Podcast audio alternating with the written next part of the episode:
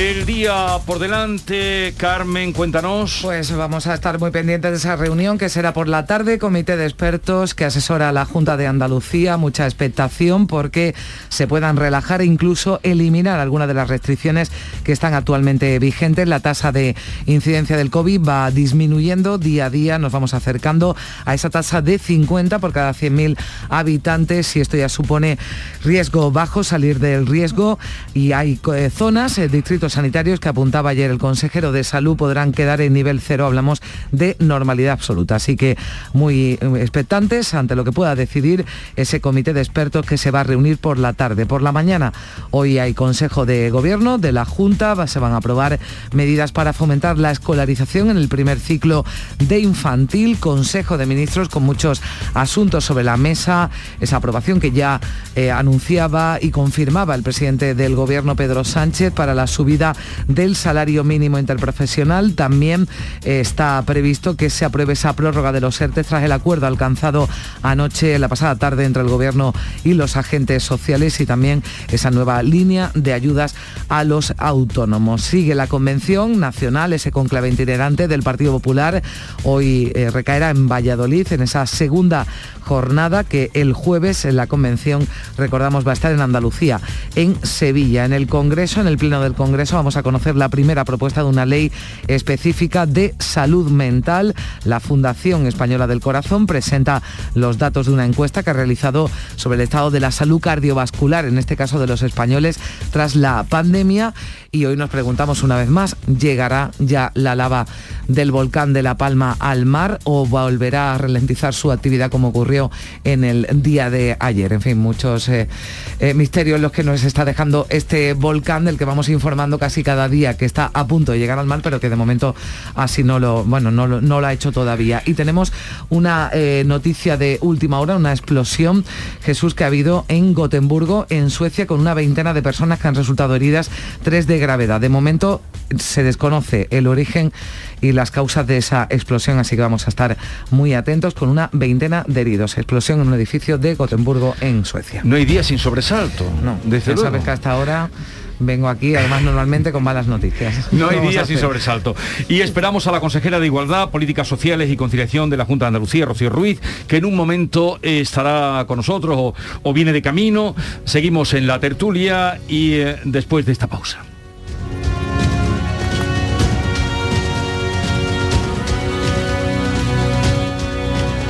¿En qué capítulo de tu vida estás ahora? ¿Quieres hacer una reforma cambiar de coche? ¿Tus hijos ya necesitan un ordenador para cada uno? ¿O quizás alguno ya empieza la universidad? ¿Habéis encontrado el amor y buscáis un nidito? En Cofidis sabemos que dentro de una vida hay muchas vidas y por eso llevamos 30 años ayudándote a vivirlas todas. Cofidis, cuenta con nosotros. En Vitaldent seguimos creciendo. Ya somos más de 340 clínicas y 7 millones y medio de pacientes. Todo para que tengas siempre tu mejor sonrisa, incluso a la vuelta de las vacaciones. Por eso este mes tienes un 20% de descuento en ortodoncia. Porque en Vitaldent queremos verte sonreír. Pide cita en el 900 101 001. En cofidis.es puedes solicitar hasta 15.000 euros con un 595 TIN y 611 TAE. 100% online y sin cambiar de banco. Cofidis, cuenta con nosotros.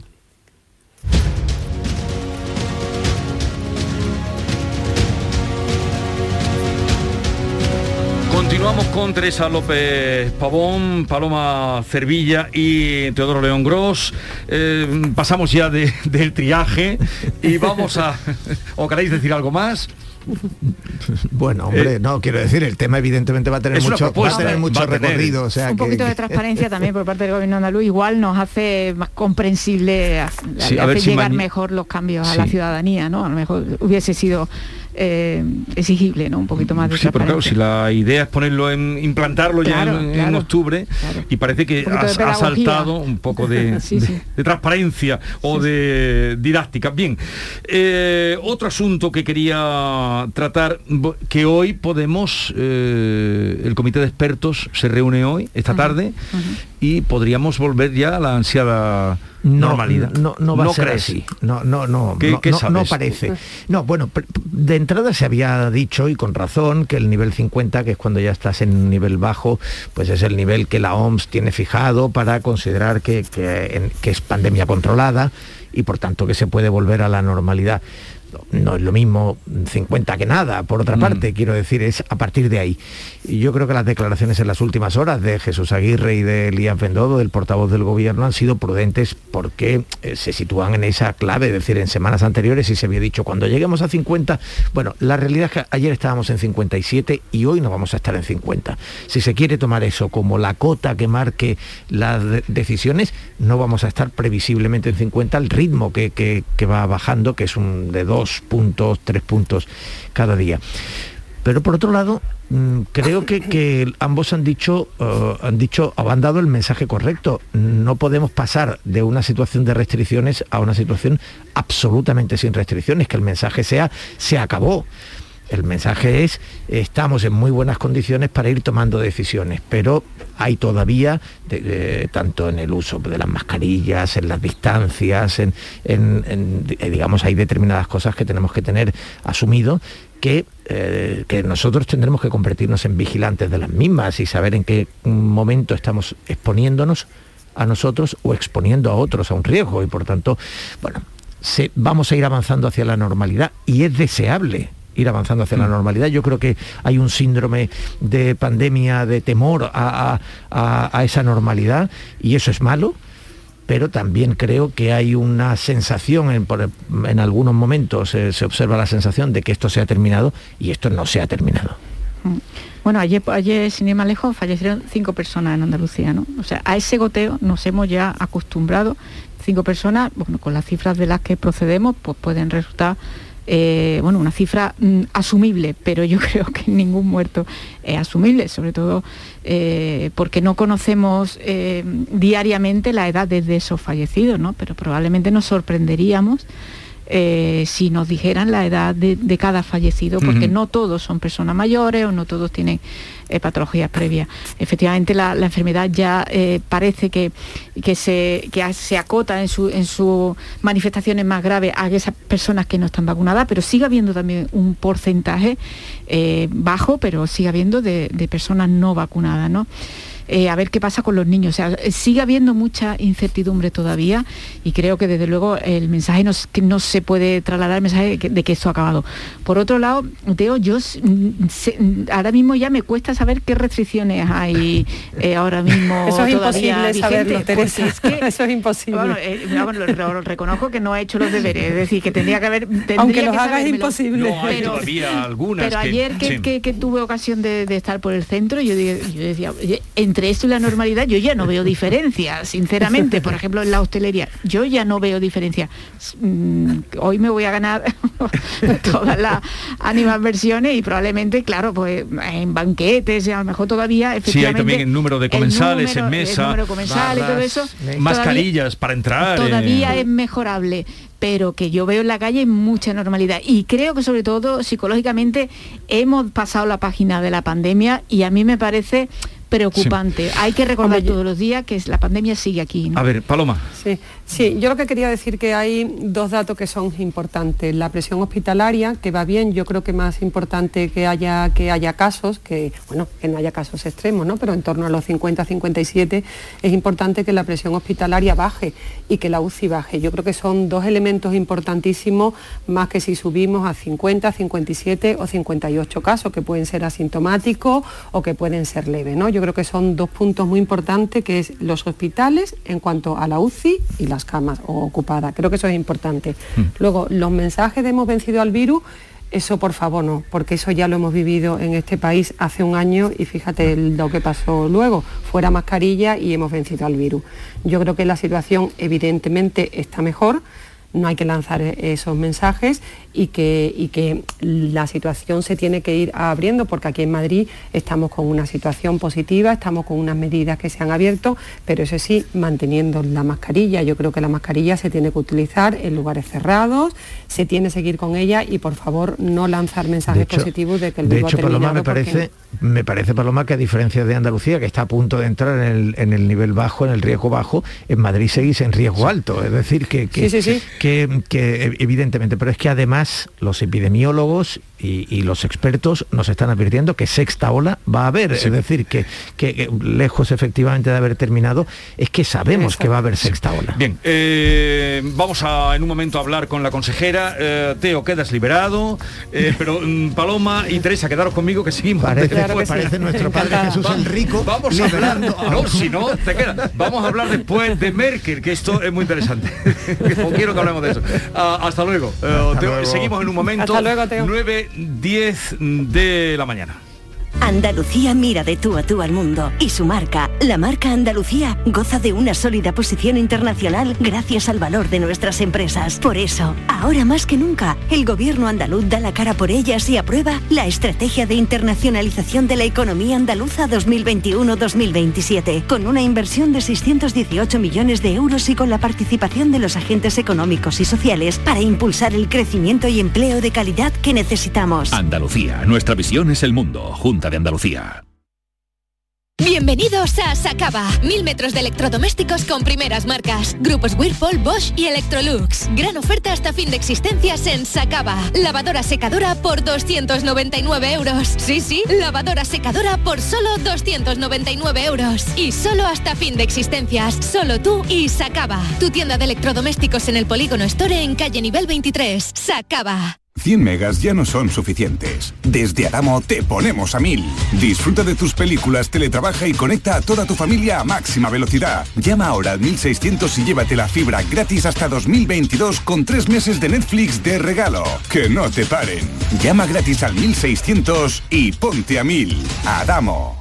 Flamenco viene del sur en el Teatro Central. El jueves 30 de septiembre, Maite Martín con Memento. El 1 de octubre, fusiones flamencas al piano de Andrés Barrios. Y en la sala B, música electrónica con el grupo Pirámide. Información y venta en teatrocentral.es. Agencia Andaluza de Instituciones Culturales. Junta de Andalucía. ¿Sabías que no tienes por qué convivir con el dolor? La Clínica HLA Santa Isabel te ayuda a aliviar tus molestias con su nueva unidad contra el dolor. Este nuevo servicio ofrece tratamientos para el dolor crónico como hernias discales, dolor lumbaro cervical, cefaleas, trigémino, artrosis y otras patologías. Pide tu cita en la Clínica Santa Isabel al 954-570-004 en Luis Montoto 100. HLA Santa Isabel cuida de ti. RAI es información, servicio público, música, la actualidad contada al momento en directo. Lo más importante del deporte y de los equipos andaluces en las diferentes competiciones. La última hora. Y contenidos exclusivos de calidad como flamenco, enología, ciencia, naturaleza, historia, la actualidad cultural de Andalucía, curiosidades y rarezas musicales. Descubre RAI, Radio Andalucía Información. Grupo de emisoras de Canal Sur Radio. La radio de Andalucía. Oye, Harry, ¿sabes que ya puedes descargarte la nueva app de Canal Sur Radio? ¡Qué maravilla! ¿Has oído eso, Marlenber? ¡Ole, su primo!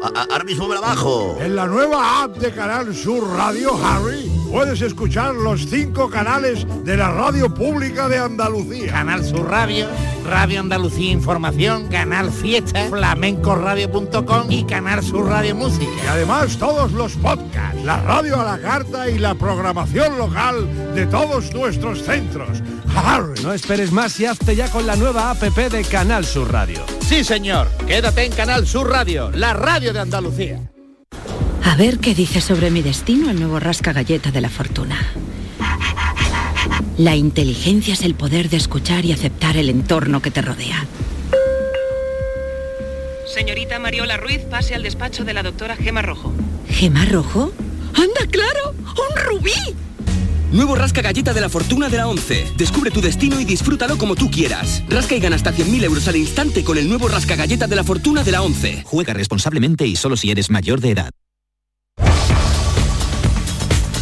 En Canal Sur Radio, La mañana de Andalucía con Jesús Vigorra. Y como les decíamos con la consejera de Igualdad, Políticas Sociales y Conciliación, que ya está con nosotros, Rocío Ruiz, consejera, buenos días. Hola, muy buenos días. Permítame que tenemos una noticia de Almería porque íbamos a hacer una, una conexión ahora mismo en un momentito, porque 163 inmigrantes indocumentados han llegado a las costas de Almería en las últimas horas. Carlos Juan, ¿cómo ha sido? ¿Qué ha pasado? Buenos días. Muy buenos días. Los datos los aporta Cruz Roja. Sus equipos de respuesta inmediata de emergencias seria han sido activados para un total de 14 intervenciones hasta las 5 y media de la madrugada de este martes. Los voluntarios han actuado para asistir a grupos de entre 2 a 25 personas, totalizando esas 163 atenciones eh, prestadas por eh, voluntarios de todos los perfiles al pie del cañón, dice esta entidad cumpliendo con la misión humanitaria de Cruz Roja. Lo cierto es que durante las últimas horas y semanas la llegada de inmigrantes a las eh, costas del Mediterráneo Mediterráneo andaluz no ha cesado y como vemos ese volumen es importante. Desde el lunes 163 personas.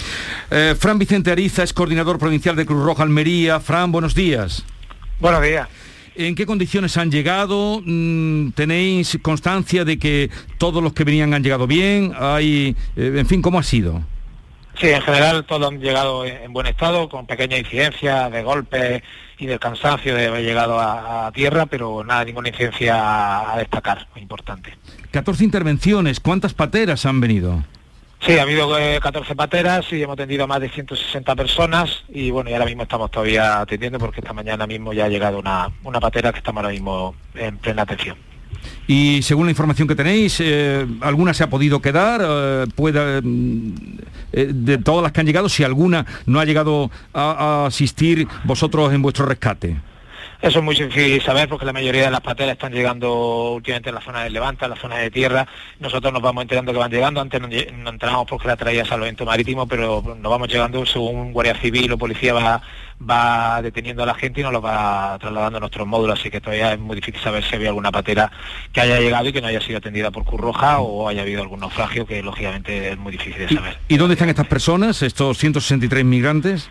Bueno, las instalaciones del puerto de Almería hay dos instalaciones, una parte que es el, CATE policial y otra parte que es los módulos de atención humanitaria de, Curroja. Eh, las personas que han ya sido atendidas ya están a disposición policial y los que estamos ahora mismo atendiendo están todavía en el módulo de Curroja. Bueno. Fran Vicente Ariza, coordinador provincial de Cruz Roja en Almería, gracias por estar con nosotros y, darnos cuenta de esta llegada masiva en las últimas horas de inmigrantes a Almería. Eh, ¿Esperan más? Bueno, de momento le digo que sí, creemos que sí, que la mar está bien y parece ser que sí, que van a llegar más pateras. Ahora mismo estamos teniendo una patera de 15 personas y vamos a ver cómo desarrolla la mañana. Vale, lo dicho, gracias por atendernos. Un saludo. Un saludo. Bueno, esto es el día a día, consejera. Sí, sí, sí, nosotros eso lo tenemos el día a día en nuestras costas andaluzas, somos frontera sur de Europa con África y en la competencia de mi consejería, que son los menores, cuando vienen menores, que siempre suelen venir también menores, desgraciadamente vimos también el otro día que cómo se está convirtiendo también en un cementerio, ¿no? En nuestro, nuestro mare y, y que también los niños mueren. Es una situación lamentable vosotros sabéis que yo siempre he pedido al Ministerio que esto tiene que ser una política de Estado, que tenemos que hacer una estrategia por la inmigración, por la prevención de la inmigración. A mí me preocupan muchísimo los menores, también como vienen. Y, realmente no se está tomando, se están tomando medidas que son parches. Ya sabemos lo que pasó en Ceuta, una crisis humanitaria de primer nivel, y no se ha resuelto. En Ceuta siguen, aunque no salen los medios, porque muchas personas piensan que cuando ya no salen los medios, hmm. la crisis se ha acabado, pero siguen allí más de 800 niños en la calle que por cierto nos están llegando a través de ferries y de pateras de Ceuta a las costas también andaluzas. Y los tenemos que atender. Esa realidad está pasando y también hemos visto hoy la noticia como un nuevo parapalo al señor Marlasca de cómo se hicieron esas eh, reagrupaciones ¿no? familiares de forma completamente improcedente. Esto hay que tenerlo ya como una política, ponernos de acuerdo todas las comunidades, no con parches. Afortunadamente en Andalucía nuestra estrategia es de integración cuando vienen los menores, pero sigue el Ministerio, lo tengo que decir, Derechos Sociales, y así se lo reclamé, sigue sin considerar Andalucía frontera sur de, Europa y no tenemos el mismo presupuesto ni financiación que ni Ceuta ni, ni Canarias, cuando además también tengo que decir que de Canarias no llegan aviones con migrantes de Canarias que eh, dicen que son mayores de edad y cuando llegan a, a nuestra tierra le hacemos las pruebas osométricas y son menores y los tenemos que atender y así se lo he reclamado al Ministerio. Pero ya no es una cuestión de reclamar ni de mandar de un lado y de otro, es de sentarnos todos y hacer una política de mm. Estado con Europa, que también se tiene que involucrar. ¿Cuántos menores tienen eh, al día de mm. hoy eh, acogidos mm, desde su consejería? Pues nosotros atendemos a 1.800 menores, pero solamente de Ceuta nos han llegado, por ejemplo, ya más de 113 y de Canarias en esta forma montadas en un avión, que al final son menores 58 la última vez es una situación de verdad insostenible y, seguimos sin, sin tener esa estrategia a nivel de Estado y de Europa. Europa tiene que afrontar ese problema porque es un problema de todo, no es un problema de Andalucía. Mm. Y de estos que han llegado, los menores también vendrán para usted, para su consejería, me refiero. Por supuesto. Pero afortunadamente han llegado, no como los ocho cadáveres que se encontraron todavía, no se ha explicado cómo ni de qué manera.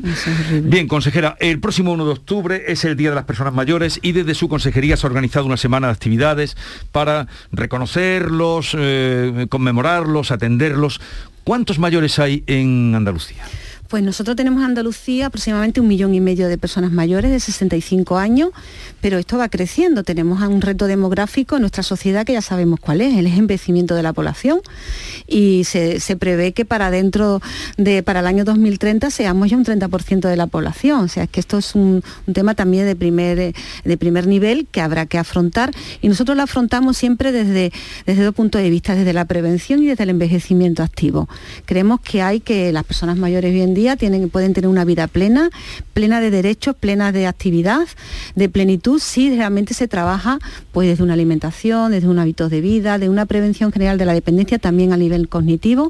Y en eso está basado pues nuestro plan estratégico que ya aprobamos hace un año en esas políticas transversales integrales de la salud, la educación, de todos los ámbitos. Así que eh, ese es el reto, pero también queremos ese Día Internacional agradecerle eh, pues todo lo que han hecho con nosotros, el Estado de Derecho y Libertades y nuestra vida, nuestra educación, todo se lo debemos a nuestros mayores y que menos que ese reconocimiento. Por cierto, que hacemos entrega de reconocimiento en todos los factores, también a la Federación de Mayores, teleasistencia, a todas las residencias y también a la Radio Televisión Pública Andaluza, que también han hecho una labor importantísima durante la pandemia de comunicación.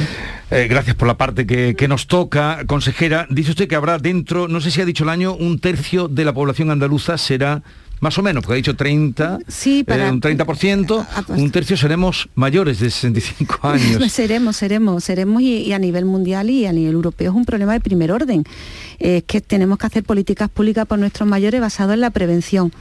Eh, y el envejecimiento activo, ¿no? Cambiar e-, ese, digamos, el enfoque. Háblenos de ese plan estratégico integral de las personas mayores que va del 20 al 23 del año 2020 al año 2023. Eh, algo más concreto de qué contempla ese plan estratégico. Sí, pues era el plan lo contemplaba la ley, la ley del, del mayor que tiene también 20 años, también habrá que plantearse como la ley de infancia ya renovarla, pero planteaba que al año tenía que haber un plan estratégico de políticas transversales, es decir, eh, teníamos que atender a las personas mayores desde la prevención, desde el cuidado del bienestar y la calidad, pero en todas las, todas las consejerías de salud, educación, vivienda, tenemos que crear entornos accesibles, vivienda también que sean adaptadas a sus necesidades y, atendiendo un enfoque de derechos. Muchas veces pensamos en el mayor como una persona que ya no es capaz de decidir ni, de elegir libremente su vida y no es eso, es un enfoque totalmente infantilizado al que nos negamos. Primero hay que hablar de dignidad, de libertad de elección, que ellos decidan cómo quieren vivir y dónde quieren vivir. Y si quieren estar en su hogar el máximo tiempo que puedan, tenemos que ofrecerles todos los recursos. Y en esa obligación de la Administración donde hemos puesto el foco tiene un presupuesto de 164 millones y eso son políticas transversales.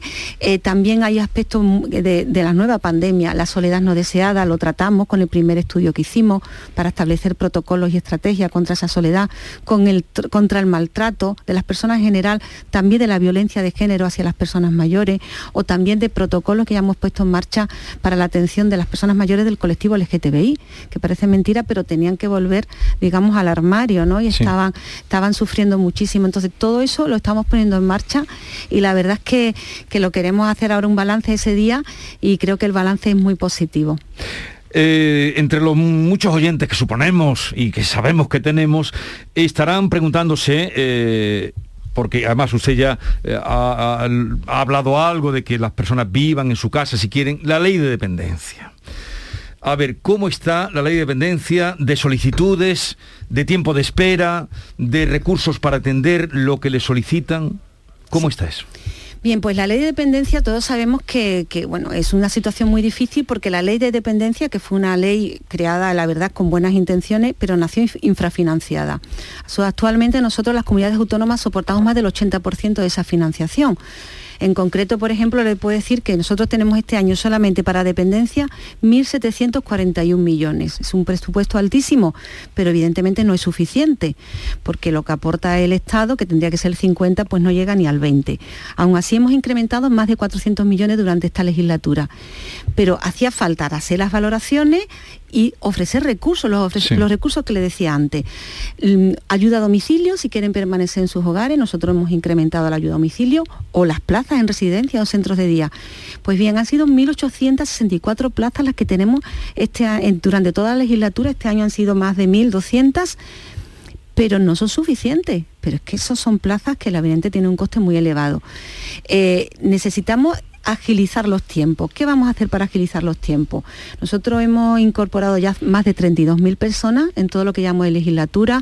Se ha reducido eh, la lista en, en los PIAs en un 35%, pero sabemos que hay muchas personas esperando y yo estoy trabajando cada día para quitar esa lista. Entonces hemos creado una modificación también en los procedimientos, no solamente presupuesto, no es una mejora en la gestión, sino el procedimiento. Pensamos que en una sola visita, haciendo la evaluación y el PIA en una sola visita, se puede reducir al menos nueve meses de ese tiempo. De espera. De espera.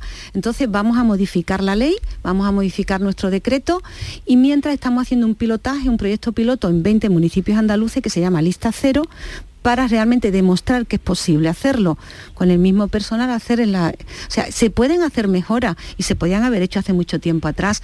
Lo que pasa que evidentemente el problema es inmenso, ¿no? Las personas están esperando, estamos reduciendo mucho los tiempos, ya le digo que desde...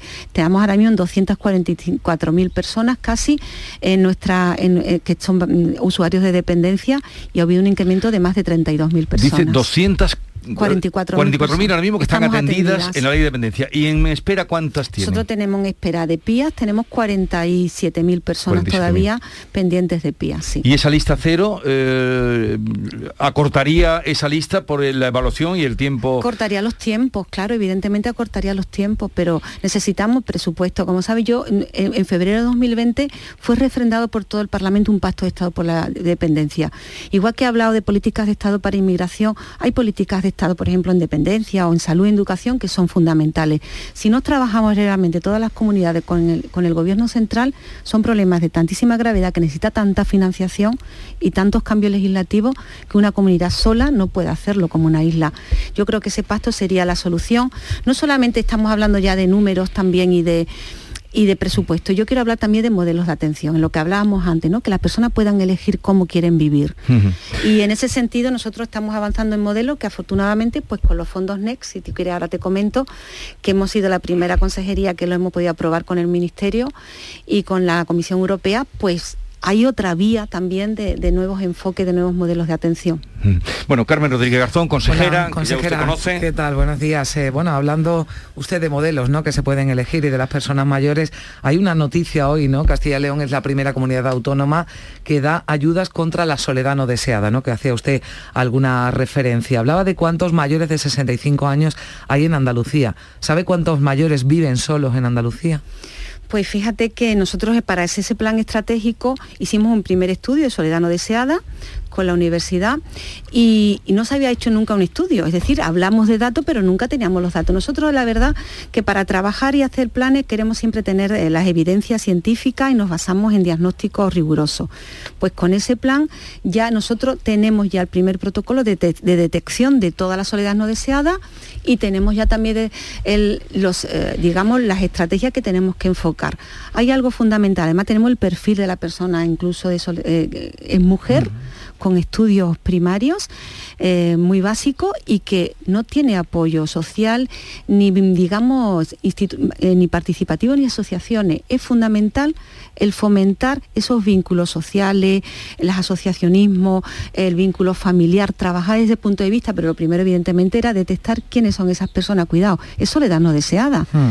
porque uno de los derechos en ese decálogo que vamos a presentar ese viernes, es un decálogo que os lo pasaremos para que lo vayáis promocionando, que habla en primera persona y lo van a decir nuestros mayores, es, es que yo quiero que me acompañen, no quiero estar solo, sino lo deseo, o yo quiero vivir dignamente, o yo quiero participar en la sociedad. Tenemos que darle todos esos recursos a nivel de comunidad, de institución y de asociacionismo para que no se sientan solos. Y se puede hacer. Estamos en esa estrategia y la vamos a presentar. Esto se da en, todos, o sea, en distintas zonas de Andalucía, lo digo porque en Castilla y León, claro, se da la circunstancia con una comunidad poco poblada, con eh, bueno, pues con muchos municipios en los que vive muy poca gente, ¿no? En la España vaciada de la que hemos hablado en otras ocasiones. Eh, esa soledad no deseada la han detectado en, más en zona rural que en zonas urbanas, en algunas provincias más que en otras. Pues sí, hay un estudio también geográfico, se produce más en la zona oriental, por ejemplo, de Andalucía, eh, menos en las zonas de las costas, quizás también por esa vivir fuera, más contacto, más relaciones sociales. Esos son, son, efectivamente indicadores que nos muestran claramente cuáles son los factores también de riesgo. Evidentemente, mm. en la zona rural despoblada se produce más, ese fenómeno. Eh, vamos a otro asunto que depende de su consejería, de la Consejería de mm. Igualdad, Políticas Sociales y Conciliación. Eh, eh, la campaña que ustedes, que su consejería ha emprendido contra los delitos de odio y vamos a poner un, retazo, uno de los eh, anuncios mm, que se van a escuchar.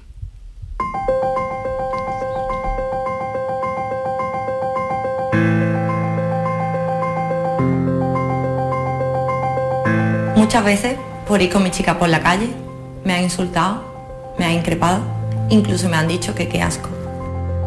Cuando decidimos casarnos, gente de nuestro entorno muy cercano nos dijeron, vale, pero ser discretos. Yo soy profesora y veo cada día como los niños LGTBI siguen sufriendo acoso. Hay adolescentes que lo tienen muy naturalizado y otros, sin embargo, amenazan de muerte a sus compañeros del colectivo LGTBI. Hay que empezar a cambiar las cosas, en la tele, en los libros, en la publicidad. Tenemos que normalizar la diversidad. Bueno, uno de los anuncios spot, eh, queda corto decir anuncio porque esto es un testimonio que se quiere dar. ¿Qué pretende con esta campaña, consejera? Pues pretendemos parar la fobia, que el odio no venza, para todos los delitos de odio hacia el colectivo en este caso, pero por supuesto todos los delitos de odio. Son cinco testimonios, es la campaña es maravillosa, son cinco testimonios reales de personas eh, y, la verdad es que llega porque es muy cercano y, lo que estamos hablando, ¿no? Por ejemplo, de, la profesora de Esperanza, que es increíble que, hayamos normalizado la violencia, un mal gesto cuando se habla a las personas por la calle, cuando hay eh, malos gestos, agresión, y sin embargo una, demostración de amor todavía hay ya personas que no lo asuman y le escandalicen, ¿no? Insulten. Eso está, dice mucho de, lo que somos nosotros como sociedad. Y nosotros hemos decidido pararlo con muchísimas campañas, esta es una de ellas, es una campaña institucional de la Junta de Andalucía. Nos vamos a personar como delitos de odio, eh, la Junta de Andalucía, con todos nuestros letrados y letradas, ofreciendo formación, apoyo técnico, que sepan que no están solos porque la mayoría no se denuncian por miedo y porque no tienen recursos y vamos a ser la segunda comunidad autónoma en toda España que está, se puede personar como, como acusación particular en delitos de odio, que eso es un avance realmente increíble, ¿no? Y además, pues tenemos ahí para el colectivo que yo creo que, es, hablando siempre de derechos humanos, estamos siempre hablando de derechos. Nosotros no ideologizamos, eh, no queremos mm, enfrentarnos a nadie, estamos hablando de derechos. Y algo que ha dicho en el anuncio muy importante también, la educación. Vamos a seguir formando a nuestros niños y niñas en todos los centros educativos, en diversidad, en respeto, en no violencia, en igualdad. La educación es la vacuna más potente contra la desigualdad y contra la violencia y lo vamos a seguir haciendo tanto en violencia de género como en delitos de odio. Bueno, esta campaña, usted se reafirma ahora en la que yo nos dijo un día que, la Junta de Andalucía se personaría mm. en la acusación, eh, nos ha hablado del proyecto Lista Cero, mm, del plan para los mayores. ¿Le va a dar tiempo a usted a desarrollar todo esto, consejera? Necesito dos legislaturas más. Bueno, eso quiere decir que usted, bueno, dígame. no, en serio, verás, está todo, es que ha sido tanto trabajo y en medio de una pandemia, no nos olvidemos, que ha sido durísima, ¿no? Ha sido durísima. Antes bromeamos que nos ha pasado todo, el mayor, el mayor incendio de la historia, todo, ¿no? Y la verdad es que es un gobierno muy fuerte, a prueba ya de, de todo, y nos ha fortalecido, nos ha unido más, pero es cierto que estos son reformas estructurales, muchas de ellas. Yo, por ejemplo, cuando hablo del LGTBI, hablo de las primeras veces, hablo de las primeras veces es la primera dirección general que existe, es la primera vez que hacemos muchísimas cosas el Consejo. hemos hecho un protocolo para mayores, eh, hemos hecho casas de acogida para personas LGTBI, en dependencia hablar de nuevos modelos de atención centrado en la persona, en elecciones, en esa incorporación de presupuesto, es decir, yo para conseguir ver por fin esa lista cero en dependencia o acercarme muchísimo, conseguir el pacto que estoy de acuerdo, estoy segura, soy una persona de consenso y diálogo, he conseguido los fondos NE con el Ministerio de Derechos Sociales y con la Comisión Europea he conseguido aprobar una ley de infancia. La infancia con, mm, con, el consenso de, de todos menos Vox, que ya es difícil. Sí, con vos tiene usted más dificultad, pero me ha dicho necesito dos legislaturas. Esto quiere decir que usted se va a presentar a las próximas elecciones eh, en condición de cabeza de lista, habrá primaria. Eh, dentro de Ciudadanos, ¿se presentará usted no, yo no he dicho que eso, yo he dicho que necesito por, lo menos una legislatura más. Eso no quiere decir que, yo me vaya a presentar. Yo ahora mismo es que no estoy, falta un año para las elecciones, si no estoy ni en campaña ni estoy en primaria. Y no estoy ni, ni con personas que se vayan a presentar, como es el caso de Fran Carrillo, ni con nadie. Yo no estoy con nadie, porque no estoy en primaria, no estoy en campaña, estoy en todo lo que le estoy diciendo que me queda por hacer, centrada en el gobierno. Y yo estoy con el proyecto de Ciudadanos, yo creo que el proyecto de Ciudadanos es mm, valiosísimo, he demostrado en Andalucía un gobierno que es la envidia de todas las comunidades autónomas, ¿no? De cómo somos estables, estamos unidos, hemos superado una pandemia, estamos haciendo realmente cosas en Andalucía valiosísimas, creando empleo mm. autónomos, inversiones y sobre todo pues, en derechos sociales no ha habido ni un solo retroceso. Somos un, compromiso social de este gobierno, aquí yo defendiendo evidentemente en primera persona, eh, en situaciones muy difíciles, como ya sabemos, pero eso es lo que ha demostrado el gobierno de Andalucía. Y yo pues me gustaría continuar y, en este gobierno, eso sí se lo puedo asegurar. Usted ha dicho que queda un año para las elecciones. Bueno, no sé si usted tiene ya información de primera mano de que no va a haber en ningún caso adelanto electoral, lo digo porque esto está en el aire. Si hubiera un adelanto electoral, usted ya se pondría en posición primarias. Eh, ¿Sigue defendiendo que es lo mejor que puede pasar ahora en Ciudadanos cuando toque? Hombre, cuando toque tiene que haber primaria, está en nuestros estatutos, porque yo es que respeto muchísimo a los militantes, incluso cuando son críticos, hay que escucharlos a todos, porque yo les tengo, para mí son lo más importante, yo cuando me acuerdo de mi campaña, era un apoyo, una ilusión, ellos son los que tienen que salir a las calles, ellos son los que están trabajando en la primera línea cuando son concejales en todos los pueblos y municipios de Andalucía, tienen un trabajo súper difícil, tenemos que escucharlos, ¿qué menos se va a hacer que escuchar a los militantes? Y si tienen críticas, pues que hagan sus críticas. Y yo creo que eso es fundamental y cuando toque, pues habrá primarias, por supuesto. Pero usted estará dispuesta a presentarse. Yo no he dicho eso, yo quiero seguir en el gobierno para hacer todo lo que me queda por hacer. Pero para seguir en el gobierno, consejera, tendrá que presentarse. No tiene por qué.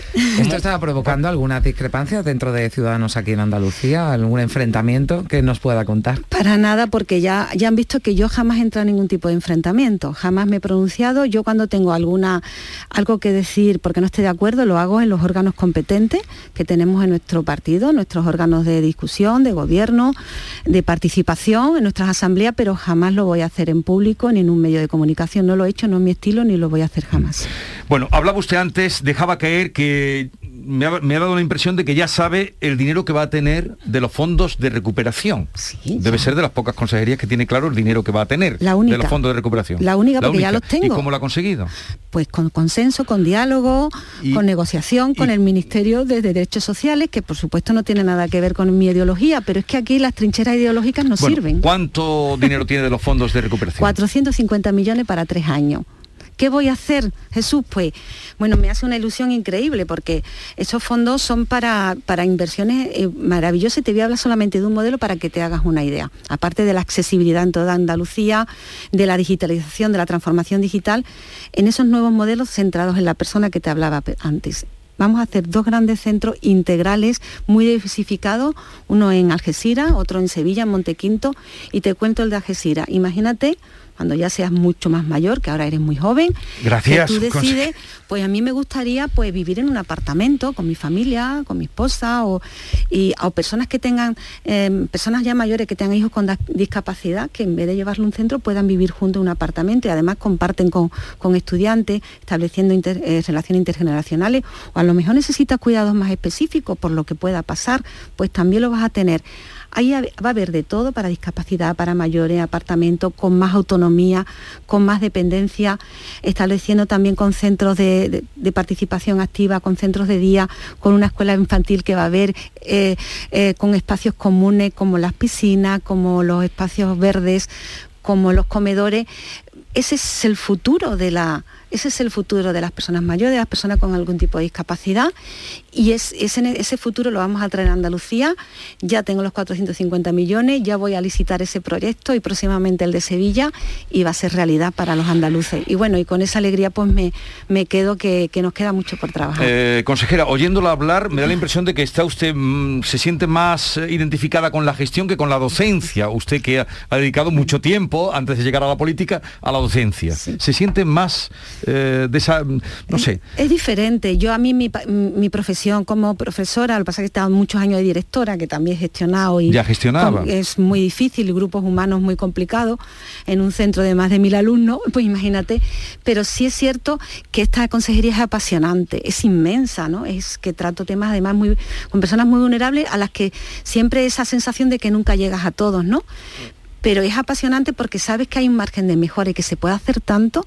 Entonces yo he luchado cada día por eso y es lo que me, apasiona. Y además cuando conseguimos algo, que yo después visito por toda Andalucía, que es inmensa, es un país, pero voy a visitar las residencias, los centros, veo es, que, es, que llega a las personas y que está funcionando y eso no tiene, no tiene precio, eso es la satisfacción que te llevas a tu casa. Ayer murió la Esmeralda, no sé si usted tuvo ocasión en algún momento de conocerla, esta persona eh, homosexual que vivió y fue eh, desafiante en su manera de vivir la homosexualidad. Eh, tenía una frescura en el franquismo, tenía una frescura a la hora también de, de, diversión, de hacer a la gente feliz, tenía su caseta y tal. Mm. ¿Usted cree que hoy ya en nuestra Andalucía y nuestro país se puede manifestar el homosexual o el transexual en libertad? Por supuesto, es lo que debería. Y el que no lo admita, porque es una cuestión de derechos humanos, es que cada persona tiene que ser lo que quiera ser, eh, ser en libertad, amar en libertad a quien quieras. Es que hoy en día que cuestionemos eso, es que te, que te agredan por eso, que te insulten por eso, me parece absolutamente ir en contra de los derechos humanos. En eso de la, campaña que hicimos hay también una, mujer trans que se llama Débora, que también hablaba de todo lo que había sufrido en esa época de represión. Es que a las personas trans, a los homosexuales, lo han encarcelado, lo han asesinado, lo han humillado, lo han perseguido. Hay que rescatar también esa historia para saber lo que tenemos ahora, pero nos queda mucho por recorrer. Y a los intolerantes, a los que no respetan y a los que agreden, hay que, por supuesto, aislarlos y con, la contundencia de la ley pues ir por ello, no lo mm. podemos permitir. Bueno, pues aquí eh, terminamos. Eh, gracias por la visita y suerte para desarrollar todo lo que usted nos ha expuesto aquí y para lo que venga. Muy bien. en elección, porque la vemos con ganas y decidida. Yo con ganas de trabajar por los andaluces, es lo que tengo, muchas ganas. gracias por la visita y suerte. Muchas gracias a eh, Carmen, hasta mañana. Hasta mañana. Son las 9.42 minutos ya, seguimos en un momento. En Vitaldent seguimos creciendo. Ya somos más de 340 clínicas y 7 millones y medio de pacientes. Todo para que tengas siempre tu mejor sonrisa, incluso a la vuelta de las vacaciones. Por eso este mes tienes un 20% de descuento en ortodoncia. Porque en Vitaldent queremos verte sonreír. Pide cita en el 900 101 001. Ni el challenge del papel higiénico, ni el de la botella los retos más difíciles a los que se enfrenta nuestra generación están en la vida real, como el famoso encontrar trabajo challenge o el independizarse challenge.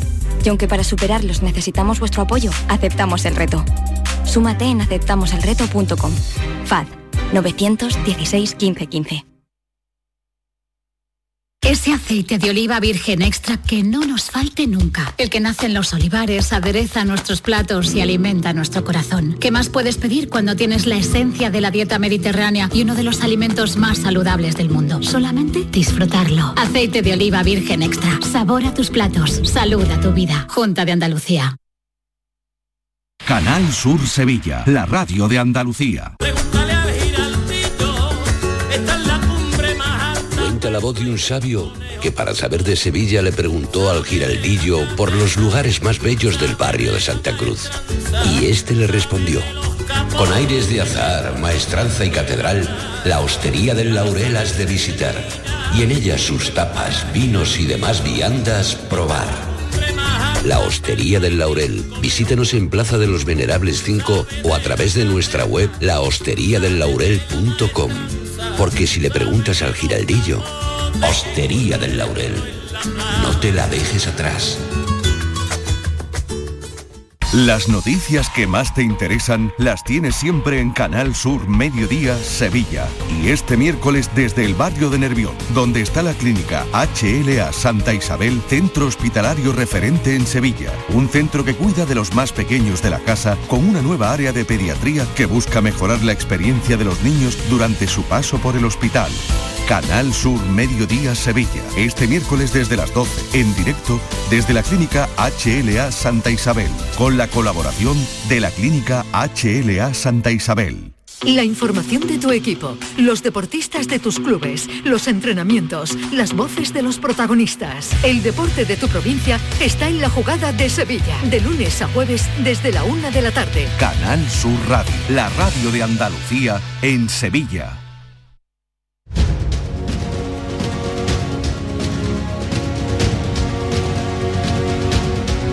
En Canal Sur Radio, La mañana de Andalucía con Jesús Vigorra. Bueno, se me ha ido ya el tiempo de las manos, Paloma, Teresa. eh, una, quería despediros ¿eh? como ilfo y no dejaros.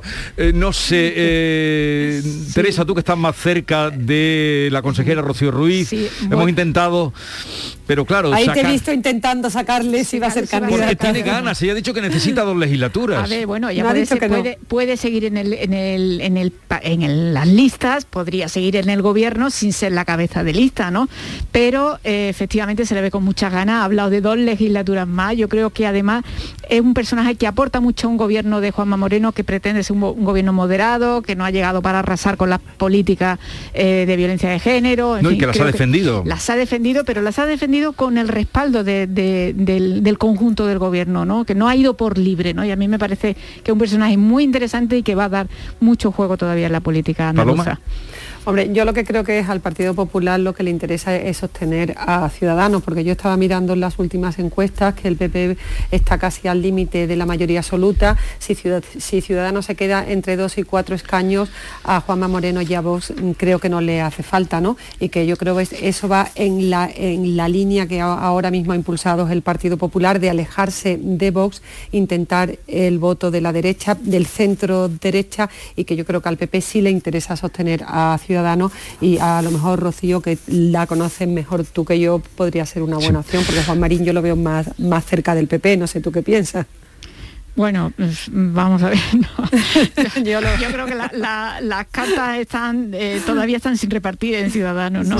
pero, pero lo veo a Juan Marín lo veo con el apoyo de Inés Arrimada y me parece que cualquier, por eso probablemente Rocío Ruiz sea tan prudente, ¿no? Porque a lo mejor resulta eh, muy arriesgado plantear una alternativa a Juan Marín, que de alguna manera es vicepresidente de la Junta de Andalucía. Ningún partido se cuestiona un líder cuando está en el gobierno, ¿no? Una, una preguntita breve, eh, Ángel Merkel se va sin desgastarse después de 16 años? Bueno, eh, la, distancia siempre... Aunque su partido haya, bueno, haya perdido ligeramente, claro, haya quedado por detrás. Yo creo que esa herencia amarga de alguna manera eh, el legado de, Merkel, ¿no? Porque ha dejado un partido muy debilitado, probablemente en, parte porque el, líder, el cabeza de lista, no ha conseguido eh, arrancar la, digamos, el voto de, de, su electorado, pero, pero eso sí, ha amargado de alguna manera el legado de, Angela Merkel, que desde luego como europeísta es impagable. ¿no? Y ahora eh, todo lo que ocurra en Alemania tendrá una repercusión también en la, en la política europea. ¿no? Yo creo que Merkel el papel más importante que ha tenido, aparte de a nivel interno, es el, es el papel en la Unión Europea. Merkel deja huérfana a la Unión Europea de liderazgo después de, 16 años de estabilidad y en un momento especialmente complejo con la crisis de Afganistán, la Unión Europea se plantea su defensa, se plantea su futuro y sobre todo con la alianza de Estados Unidos con Reino Unido y Australia. ¿no? Yo creo que el hecho que se vaya Merkel para la Unión Europea es, es muy duro y sobre todo se abre muchas incertidumbres. Su legado creo que ha sido magnífico y después de 16 años pues el desgaste lógico eh, internamente, pero yo creo que, que, su papel es muy importante al nivel de la Unión Europea. Eh, tenemos que dejarlo aquí, eh, seguiremos hablando. Mm, Paloma Cervilla, hasta la próxima. Igualmente Teresa López Pavón, fue un placer, como siempre. Igualmente, nuestro, gracias. Y nos vamos directamente porque tengo esperando a mi querida Pilar Mariscal, que está visitando una envasadora de aceituna de Cornezuelo, precisamente en los días previos a que visitemos esa bendita tierra de Jaén el próximo jueves. Pilar, buenos días. Hola, buenos días Jesús, ¿qué tal? Eh, cuéntanos, ¿qué has aprendido o de qué te has enterado en esa envasadora de aceituna de Cornezuelo? Bueno, mira, he aprendido esto, escucha. A ver. A pleno rendimiento esta almazara. Una almazara que, para que nuestros oyentes nos entiendan, parece de juguete, pero no lo es. Es una almazara muy seria que dirige la familia Montes aquí en Bailé con su empresa La Ibérica. Es una almazara mm, totalmente manual, una almazara a la antigua donde miman con esmero la aceituna de cornezuelo que se empezó ya a recoger en el mes de agosto y que este año van ya por 70.000 kilos que van a salir al mercado pues muy prontito porque la aceituna de cornezuelo tiene una pega que dura poco y hay que comérsela rápido una vez que ya está envasada. Tres meses tiene más o menos de persistencia. Es una aceituna gourmet, se ha convertido en una aceituna gourmet y lo más curioso de esta almazara es que todo lo lleva una familia, todo lo hacen entre hermanos porque su padre hace ya años fue un visionario y dijo hay que empezar a injertar la picual con otras variedades que nos den más rentabilidad. Y está con nosotros precisamente pues uno de estos hermanos, Juan Montes. Buenos días. Buenos días. Tu padre fue un visionario y ahora vosotros estáis recogiendo esos frutos, porque esta aceituna junto con Gordal que tenéis y una nueva variedad que también creó tu padre, que vais a sacar el próximo año, bueno, pues ha hecho que esta almazara viva, ¿verdad? Sí, así, con mucha ilusión y sobre todo con trabajo y esfuerzo. Este año la cosecha nos ha dicho que está espectacular en Cornezuelo, ¿verdad? Sí, de las últimas 10 cosechas es la mejor cosecha, debido a que ha sido un verano que no ha sido muy caluroso, excepto los últimos días de... el último día de este año. Eh, ¿Dónde mandáis esta aceituna? Porque es una aceituna muy de Jaén, poco conocida fuera debido al Degusta Jaén, esa plataforma donde todos los productos delicatessen de Jaén se expanden por el mundo, quizá empieza a ser más conocida, ¿no? Pero tenéis mercados fuera de, lo que es Jaén y, alrededores, también Córdoba, también en Granada se vende esta aceituna. Sí, se vende en Córdoba, Granada, en las provincias vecinas, pero también se vende por toda la península ibérica. O sea que ya estáis llegando, tengo entendido, hasta a Barcelona, mandáis mucha aceituna cornezuelo porque allí hay mucho jiennense, ¿no? Sí, eh, en Barcelona se demanda mucho la aceituna de cornezuelo, sí. La aceituna de cornezuelo es una aceituna que tiene una grasa espectacular, una grasa sin ácido, y lo cual eso le, encanta a la gente. Bueno, ¿cuándo habéis empezado ya y cuándo termináis ya con esta molturación de la aceituna? Bueno, esta molturación natural de mesa, es una aceituna de mesa, no se moltura, se raja y se envasa. Así es. Es una aceituna que, ya como os he dicho antes, que tiene una gran textura ¿no? en mesa y una gran calidad. ¿Cuándo termina ya el envasado y la venta, Juan? Pues el, envasado no termina en todo el año. Lo que sí es verdad que la, recogida sí acabamos en pocos días. Muy bien, pues fíjate tú, Jesús, una aceituna delicatese que ya está en esta tolva, como podéis escuchar el sonido de cómo funciona la tolva y también por las cintas. Va pasando la aceituna de un gran tamaño, es una aceituna muy especial, la aceituna de cornezuelo. ¿eh? Eh. Es la aceituna de mesa que primero se recoge este año, como bien ha dicho Juan, es una de las mejores campañas de los últimos 10 años y bueno, van a envasar 70.000 kilos de momento de aceituna de cornezuelo, que es decir, ¿la has probado tú, Jesús, la aceituna de cornezuelo? Es que ahora no la identifico. Sí, eh, es una alargada, muy, muy picuda, muy picuda, creo alargadita. Que creo que sé a la, que te refieres de, de tiene Un paladar, Tiene un paladar muy especial, porque tiene un paladar muy afrutado, no amarga casi nada y es bueno una variedad de las de mesa, como digo, de las más finas. Por eso ahora se ha convertido en una aceituna gourmet y se está mandando eh. a restaurantes gourmet con chef Michelin para que se potencie esa especialidad delicatessen de, de esta aceituna. Por eso es muy apreciada como decimos, eh, en restaurantes que tienen ya un nivel de calidad bastante alto. A ver si... que llega hasta Barcelona, tú has estudiado por Barcelona, pues por allí llega la aceituna cornezuelo. Pero de todas maneras lo tenemos más cerca, como vamos a ir pronto a Jaén, trataremos de dar con ella, ya nos ayudará. Bueno, vamos a ver si la vamos a conocer. El cornezuelo. A ver si la damos a conocer Jesús porque es muy poco conocida y solamente en determinados núcleos es donde llega esta aceituna. Y además no hay, no hay mucha cantidad, ¿no? Por lo que tú nos No, no hay mucha cantidad porque, eh, mira, Juan, ¿cuánto, ¿cuántas hectáreas de aceituna de cornezuelo tenéis vosotros aquí? Nosotros tenemos alrededor de 5 hectáreas, ¿de acuerdo? Pero en total habrá en la provincia de Jaén, en pequeños núcleos, como bien has dicho, estamos en torno casi a los 300, 400 mil kilos de aceituna de cornezuelo. O sea, que la aceituna de cornezuelo mm, a lo mejor va creciendo, pero de momento está ahí estancada y la producción es corta, pero se vende muy bien y sobre todo, como te he comentado y he comentado a todos los oyentes, ya un poco con un nivel de calidad muy alto y en espacios gourmet. Gracias Pilar, gracias a Juan. Este, de, de fondo sí que estaba perfectamente, ¿eh? estaba la, la- El fondo muy bien el conseguido, sonido, ¿verdad? el sonido muy conseguido el fondo, que era la realidad. muy bonita, muy ¿Dónde bonita la cinta con todas las aceitunas verdes ahora mismo cayendo ya por Ay, la ay, tolva ay, para ay. que se rajen y se envasen. Ay, ay, ay, ay, que parece que nos lo estamos comiendo. Un abrazo, Pilar, hasta Un luego. Adiós, Chao, adiós. hasta luego. Y ya tengo por aquí a Maite Chacón. Hola Maite. Hola Maite. Hola, buenos días Jesús, ¿qué tal? Encantado de saludarte. ¿Y David Hidalgo? Qué gana de una aceituna aliñada, me ha entrado unas ganas de Y a mí comerme. Este jueves, la mañana de Andalucía con Jesús Vigorra te lleva a Úbeda. Descubre con Canal Sur Radio una provincia como la de Jaén, repleta de municipios y enclaves con historia, que cuenta con la mayor superficie de España en espacios naturales protegidos, con la mayor concentración de castillos de Europa y con un impresionante y monumental conjunto de bienes que son patrimonio de la humanidad. Un destino turístico reconocido como un auténtico paraíso interior. La mañana de Andalucía con Jesús Vigorra. Este jueves edición especial desde el auditorio del Hospital de Santiago de Úbeda, con la colaboración de la Diputación Provincial de Jaén.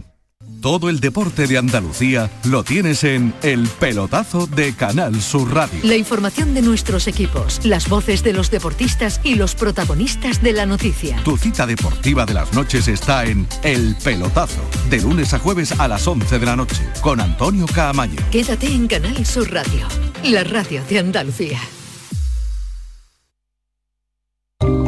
Sevilla es Canal Sur Radio. ¿Eres de los que se desesperan cuando no carga un vídeo en YouTube? Vente a Unicable y combina nuestros servicios de fibra, móvil y televisión como quieras. En Unicable encontrarás tarifas de otro planeta. Estamos en La Rinconada, Umbrete, Cantillana, Santiponce, La Puebla del Río, San José de la Rinconada, Espartinas y Alora, en Málaga. Encuéntranos en unicableandalucía.com. Recuerda, tu operador local es Unicable. La voz de un sabio que para saber de Sevilla le preguntó al giraldillo por los lugares más bellos del barrio de Santa Cruz.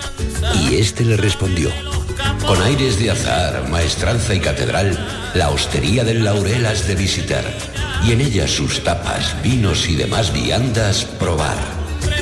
La Hostería del Laurel. Visítanos en Plaza de los Venerables 5 o a través de nuestra web lahosteriadellaurel.com.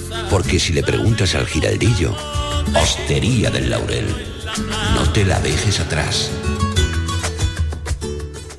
¿Sabías que no tienes por qué convivir con el dolor? La Clínica HLA Santa Isabel te ayuda a aliviar tus molestias con su nueva unidad contra el dolor. Este nuevo servicio ofrece tratamientos para el dolor crónico como hernias discales, dolor lumbaro cervical, cefaleas, trigémino, artrosis y otras patologías. Pide tu cita en la Clínica Santa Isabel al 954-570-004 en Luis Montoto 100. HLA Santa Isabel cuida de ti. Descárgate nuestra aplicación. En ella tienes toda la radio en directo y tus programas favoritos. Fácil y rápida. Canal Sur Radio, la radio de Andalucía en Sevilla. En la tarde de Canal Sur Radio con Mariló Maldonado tienes el repaso a la actualidad de la mañana con la sobremesa más divertida y picante, con historias y entrevistas que te interesan, una radio emocionante y cercana. La tarde de Canal Sur Radio con Mariló Maldonado. De lunes a viernes desde las 3 de la tarde. Quédate en Canal Sur Radio, la radio de Andalucía. A las actitudes de algunos jóvenes tras los macrobotellones del fin de semana van dirigidos hoy los romances perversos de García Barbeito. Querido Antonio, te escuchamos. Muy buenos días, querido Jesús Vigorra. Perversos de los botellones. Es la expresión del mal gusto, la locura del ruido, el desenfreno que busca suciedad y vandalismo. Ni saben beber, ni saben vivir con ese equilibrio que hace del hombre un ejemplo que habita entre sus vecinos. Allí donde ellos se asientan, todo el horror está dicho. No respetan monumentos, tiran plásticos y vidrios, papeles, todas sus obras. Viva estampa de ellos mismos. Una gran cola de mierda dejan cuando ya se han ido y que vengan a quitarla o la dejen en su sitio. Dicen que tienen derecho a divertirse los chicos. Solo hablan de sus derechos, ni del de usted ni del mío. No respetan el descanso ni la paz de los vecinos. Gritan, cantan, saltan, corren y beben hasta el delirio. Una marabunta urbana que toma a cachondeíto la norma y la autoridad y déjame en paz ya, tío. Si tienen estudios, ¿dónde tendrán guardado el civismo? ¿Y las sus obligaciones? ¿O solo el holgar es lícito? Que faltaría una mili y un buen tajo de ladrillo y un reloj que le sonara poco después de las cinco. U olivares del verdeo siete horas como mínimo con un macaco en el cuello ordeñando los olivos. Botellones, botellones el espanto de los sitios. Estos, para ser felices, precisan solares limpios y saber que se aseguran víctimas del sacrificio. El que quiera divertirse, que se vaya a los caminos, desterrones descampados y deja al mundo tranquilo.